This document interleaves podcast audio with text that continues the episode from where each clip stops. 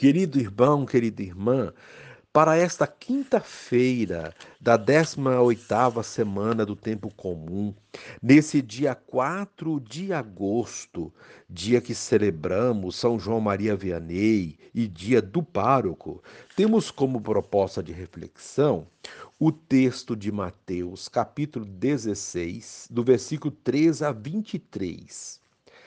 Naquele tempo, Jesus foi à região de Cesareia de Filipe e ali perguntou a seus discípulos: Quem dizem os homens ser o filho do homem? Eles responderam: Alguns dizem que é João Batista, outros que é Elias, outros ainda que é Jeremias ou algum dos profetas. Então Jesus lhes perguntou: e vós, quem dizeis que eu sou? Simão Pedro respondeu: Tu és o Messias, o Filho do Deus vivo. Respondendo, Jesus lhe disse: Feliz és tu, Simão, filho de Jonas, porque não foi um ser humano que te revelou isso, mas o meu Pai que está no céu. Por isso eu te digo que tu és Pedro, e sobre esta pedra construirei a minha igreja, e o poder do inferno nunca poderá vencê-la. Eu te darei as chaves do reino dos céus. Tudo que tu ligares na terra será ligado nos céus. Tudo que tu desligares na terra será desligado nos céus. Jesus então ordenou aos discípulos que não dissessem a ninguém que ele era o Messias. Jesus começou a mostrar aos seus discípulos que devia ir a Jerusalém e sofrer muito da parte dos anciãos, dos sumos sacerdotes e dos mestres da lei, e que devia ser morto e ressuscitar no terceiro dia. Então Pedro tomou Jesus à parte e começou a repreendê-lo, dizendo: Deus não permita tal coisa, Senhor, que isto nunca te aconteça.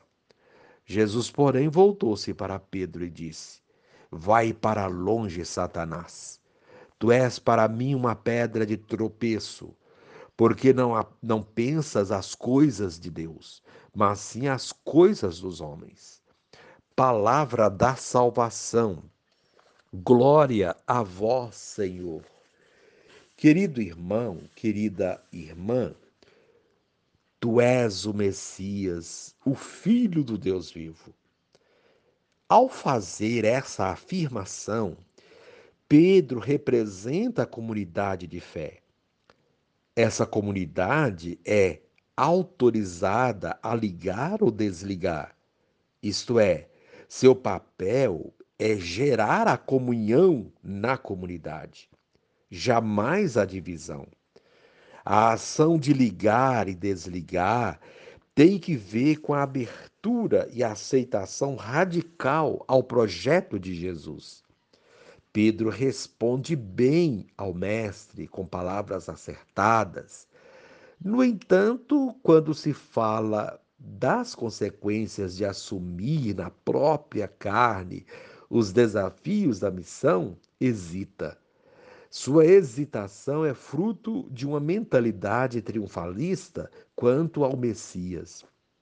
Não basta apenas falar de Cristo com os lábios, mas em toda a concretude da vida. Querido irmão, querida irmã,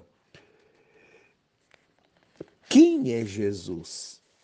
O que ele significa para nós? A ponto de dar nova direção à nossa história pessoal, familiar e social? A resposta a esta pergunta não é só uma verdade bem formulada, é uma atitude de vida, um caminho que se escolhe percorrer. Pedro respondeu corretamente e foi elogiado. Jesus é o Messias, o Cristo, o Filho do Deus vivo. Conhecer Jesus é uma revelação feita pelo Pai. É nessa fé professada por Pedro que Jesus edificou sua igreja. A Pedro, a pedra do alicerce, Jesus deu as chaves, o encargo de cuidar de sua casa, de sua comunidade. O reconhecimento do Messias seria completo quando integrasse sua paixão, seu sofrimento. Sem a cruz, não conhecemos Jesus, o ressuscitado dos mortos. Querido irmão, querida irmã, a proposta para esse dia proclamar com destemor a fé em Jesus Cristo Salvador. E finalizando este momento, reze assim comigo. Ó Jesus, filho do homem, aos discípulos revelas tua verdadeira identidade. Enfrentarás a morte e no terceiro dia ressuscitarás. És o autêntico Messias, aquele que dá a vida pela vida do mundo. Amém. Querido irmão, querida irmã, dando continuidade à reflexão da palavra de Deus, da liturgia desta quinta-feira, da 18ª semana do tempo comum, nesse dia 4 de agosto, dia que celebramos São João Maria Vianney, e nesse dia roguemos também por todos os párocos e que o Senhor os ilumine em sua missão.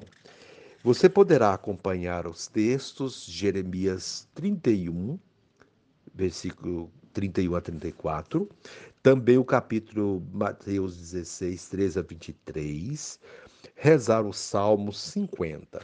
Uma vez que você já ouviu a proclamação do Evangelho com a reflexão, você poderá agora acompanhar a leitura do livro do profeta Jeremias e a continuação dessa reflexão aplicada à vida. Eis que virão dias, diz o Senhor, em que concluirei com a casa de Israel e a casa de Judá uma nova aliança. Não como a aliança que fiz com seus pais quando os, to os tomei pela mão para retirá-los da terra do Egito e que eles violaram, mas eu fiz valer a força sobre eles, diz o Senhor. Essa será a aliança que concluirei com a casa de Israel depois desses dias, diz o Senhor. imprimirei minha lei em suas entranhas e hei de inscrevê-la em seu coração. Serei seu Deus e eles serão meu povo. Não será mais necessário ensinar seu próximo ou seu irmão, dizendo: Conhece o Senhor Todos me reconhecerão, do menor ao maior deles, diz o Senhor, pois perdoarei sua maldade e não mais lembrarei o seu pecado. Palavra do Senhor, graças a Deus. Querido irmão, querida irmã, o tema do conhecimento de Deus é que nos guiará na reflexão das leituras deste dia. Desse modo, de antemão, cabe perguntar: conhecemos a Deus? Se o conhecemos, quem ele é para nós? O que sabemos dele descobrimos por conta própria ou foi alguém que nos ensinou? Estamos satisfeitos com esse conceito de Deus que temos? Por quê? Procure responder a esses questionamentos antes de continuar a leitura desse texto, porque as respostas que obtivermos ajudarão a entender melhor o que a liturgia da palavra de hoje nos propõe. A primeira leitura fala de um tempo em que todos, do grande ao pequeno, saberão quem é Deus, sem que seja preciso que outros os ensinem. Ensinar sobre Deus é algo importante, mas todo ensinamento contém, de certa forma, ideologias, algo que é interpretação daquele que ensina, conforme suas ideias, entendimentos e interesses particulares. E é difícil não aprender sem assimilar tais ideologias contidas nos ensinamentos. O evangelho de hoje deixa isso muito evidente quando Jesus pergunta aos discípulos: Quem os homens dizem ser o filho do homem? Ele ouve respostas, respostas bem variadas. Porém, ninguém consegue captar quem ele de fato é, pois foram pessoas que aprenderam com outras ou que conheceram Jesus por ouvir falar dele. Quantas vezes nós também tiramos conclusões sobre alguém a partir daquilo que outros disseram dele? Sabemos que conclusões a partir desses princípios nem sempre são verdadeiras. Verdadeiros. Conclusões são verdadeiras. Pelo contrário, quase sempre são equivocadas. Mas a primeira leitura de hoje traz um desejo profundo de Deus de que as pessoas o conheçam pelo seu comprometimento e não por aquilo que outros disseram sobre ele. E isso só é possível pela aliança que Deus fez com seu povo. Pois quem faz um compromisso com Deus o conhece de fato. Somente quem vive essa aliança pode dizer verdadeiramente que conhece a Deus. Quando Deus diz que colocará a lei em seu peito e a escreverá em seu coração, ele está dizendo que sua lei será gravada no coração, decorada, no sentido estrito do termo, pois a palavra decorar significa gravar no coração e não apenas na memória. As coisas que gravamos na memória são passíveis de esquecimento, mas as que gravamos no coração, isto é, decoramos, não esquecemos jamais, porque no coração se guarda aquilo que se ama. E o que amamos não esquecemos jamais. Quando amamos verdadeiramente a Deus, nós não nos esquecemos dele nem de quem ele é e saberemos responder corretamente sobre ele, como fez Pedro no evangelho de hoje. Porém, Pedro, embora tenha respondido corretamente, ainda tinha muito a aprender sobre Jesus. Conosco não é diferente. Por mais que saibamos sobre ele, sempre temos muito a aprender dele e com ele. Se assim não for, seremos pedra de tropeço ensinando errado a outros sobre Jesus. No Evangelho, a figura da pedra está de volta e com os dois sentidos: pedra de tropeço e pedra que alicerça. Jesus se afasta com seus discípulos de Jerusalém para ali em Cesareia de Filipe fazer-lhes a pergunta crucial, elementar para o verdadeiro seguimento. E vós, quem dizeis que eu sou? A veracidade da resposta depende do envolvimento com ele e com sua causa. Quanto mais próximo dele, quanto mais comprometido com ele se está, mas, mas, mas chance de responder corretamente se tem. O fato de Jesus os levar para fora de Jerusalém, o centro do poder, é para que pudessem responder livremente, sem influência da efervescência da, daquele meio que confundia o conceito de Messias. Primeiramente, Jesus pergunta o que as pessoas pensam dele. E a resposta que houve não o satisfaz plenamente. Embora ele fosse comparado a pessoas importantes, Elias, Jeremias, João Batista ou algum dos profetas, ninguém disse quem ele era de fato. Porém, os discípulos tinham obrigação de saber. Nós, cristãos, temos obrigação de saber quem é Jesus, para não corrermos o risco de segui-lo equivocadamente. Depois de ouvir as respostas, ele se dirige a eles e faz diretamente a pergunta: E vós, quem dizeis que eu sou? Pedro prontamente responde que ele é o Messias, o Filho do Deus vivo. Quando respondemos corretamente quem Ele é, Ele nos confia grandes responsabilidades. Para Pedro, ele confiou a responsabilidade de ser a pedra fundamental da igreja, as suas bases. Assim, a igreja que nasceria de Pedro seria uma igreja consciente de que Jesus é o Messias e por isso se comprometeria com ele. Embora Pedro tenha respondido corretamente e recebido essa árdua missão, ele demonstrou que estava ainda equivocado com o conceito de Messias.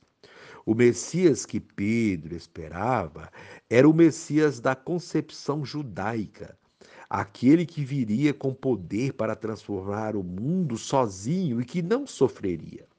Quando Jesus começa a explicar qual seria o caminho para a construção dessa igreja, Pedro não concorda. O Messias não poderia sofrer nem ser perseguido e morto, mesmo que ressuscitasse ao terceiro dia. Nessa hora, Jesus o repreende com firmeza e o chama de Satanás, de pedra de tropeço. Porque, embora respondesse corretamente quem ele era, continuava com uma visão muito limitada das coisas de Deus, continuava pensando como os homens. Pensar como os homens é não conseguir enxergar os mistérios e os desafios para se conquistar o reino. Mas Jesus mostra que o caminho da glória é necessariamente o caminho da cruz. Desse modo, temos os questionamentos para a nossa vida que essa liturgia de hoje nos traz.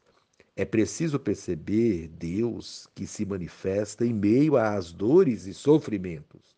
É preciso enfrentar as cruzes para obtermos conquistas. Quem quer um reino fácil, sem se envolver com as propostas de Jesus e passar pelo que ele passou, está equivocado sobre Deus e pode estar alienado.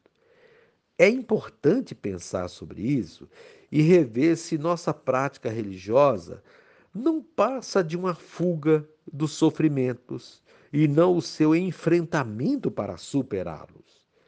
Responder corretamente quem é Deus é algo fundamental para a nossa fé. Mas nós não precisamos dar essa resposta com palavras, pois qualquer palavra é insuficiente para exprimir, revelar quem é Deus.